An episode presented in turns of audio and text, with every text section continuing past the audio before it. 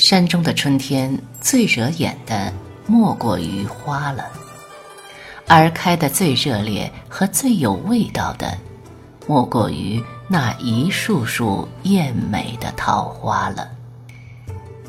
尤其是北方的桃花，它们是早开的，甚至比绿来的还早。那桃花的开是张扬的，开得多，开得密，粉红粉红，大片大片，半坡半坡的。桃花的开是风情的，灿烂的横陈在早春的阳光里。桃花是属于乡野的，桃花是不大在乎采摘的，也是不登大雅之堂的。不知怎么的，桃花的感觉会和妖娆联想在一块儿。记得《白蛇传》中有一幕，那场面在桃花的飘落和纷飞中是迷离和梦幻的。拱桥、绿水，还有几瓣桃花在水里打着旋儿。青石路上，花木扶疏。桃花的花瓣随着两个美貌妖精飞舞着，一个妖身着白色，另一个妖着水青色。因为两个蛇妖刚幻化人形，两双桃花眼媚媚地打量着人间，两只软软的脚被它们鱼尾般的拖着，摇摆腰身，左左右右，摇摇条条。扭啊扭的学人走路，两个妖精几树桃红，摇出万种风情，实在迷煞人了。北方的春来时，难免叫人觉得景色不缤纷，地上也贫瘠。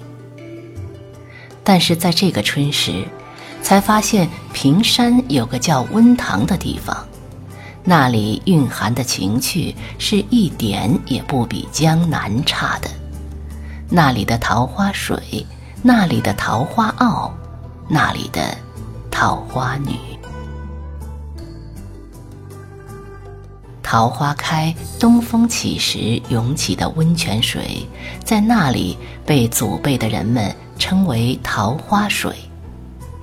虽说那温泉四季可用，可还是以桃花开时的泉水最贵。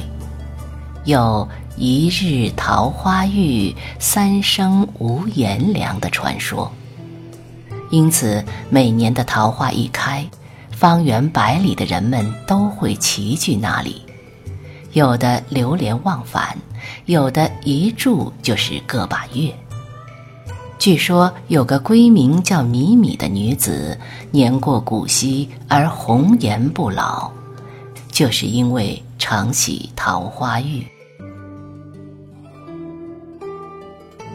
这个有着桃花水的温塘，古时的皇帝来过，达官贵人来过，用的是官塘，但是来的最多的还是普通的老百姓。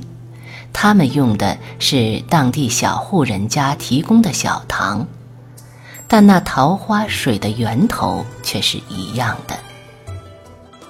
桃花坳中有露天塘，古时的女子用过，可以想象那是怎样一幅景象。风摇桃花，花瓣陆续地飞在塘面，水面上。或许还飘着大红亮漆的木盆，盆中温着一壶酒，女子藕般伸胳膊，翘指捏手杯，慢慢酌。仰躺在满是落花的桃花水中，温润的泉水开始静静滋养肌肤，酒叫女子醉醉的。那脸恐怕也会桃花一样的绯红吧。桃花孕育出的浪漫是会叫人产生无限惆怅的，其中流传最广的是唐代才子崔护邂逅桃花女的故事。一年的春天，崔护考进士，未中，在长安城郊南庄游玩，走到一处桃花盛开的农家门前，一个女子出来接待了他，彼此留下了难忘的印象。第二年春天。崔护又来到那人家，只见柴门紧闭，一树的桃花还像那年一样的盛开着，但是那女子却不知在何处了。多么痴情的寻访，多么深刻的怀念！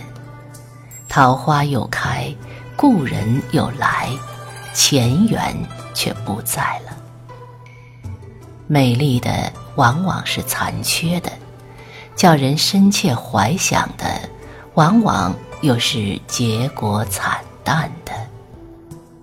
哎，这般残缺的美，搁在心里面，浓的叫人怎能化得开呀？那就怀揣着这份哀愁，这份无奈，低低吟唱吧。